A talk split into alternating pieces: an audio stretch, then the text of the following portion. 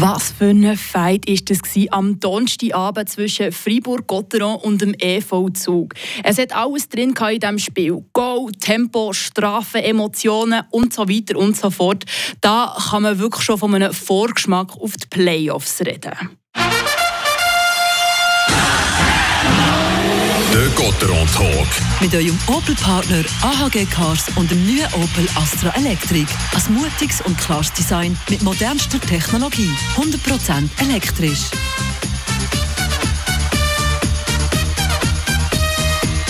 Bis zu den Playoffs geht es auch nur noch sechs Spiele. Ivan Skrake, du kommentierst heute am Abend ein Match gegen die SCL Tigers, was zu einer Premiere kommt.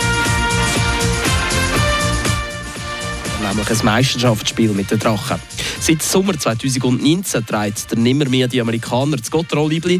Das ergibt insgesamt 265 Meisterschaftsspiele in Serie im Dress von Fribourg-Gotteron. Die Serie die geht jetzt also zu Ende. Panik muss man wegen dem aber auch keine schieben. Der Christian Dübe der hat nach dem Training gesagt, dass der Ryan Gunderson einfach eine Pause überkommt und der neu verpflichtete Thomas Gregoire Spielpraxis sammeln darf.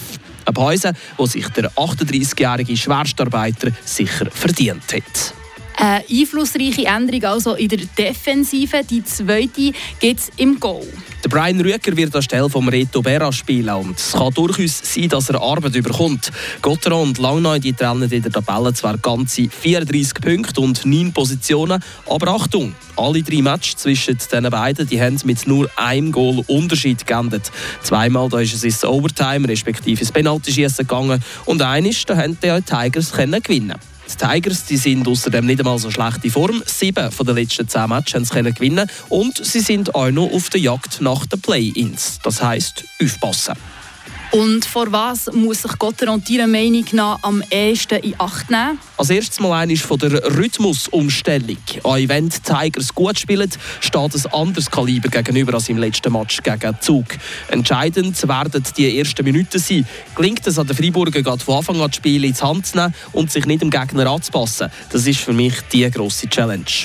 Intensiv hat Fribourg-Gotteron gestern außerdem das Powerplay trainiert. Die Mannschaft ist dort in der Ligastatistik an dritter Stelle und das ist dem Christian Dübe zu wenig.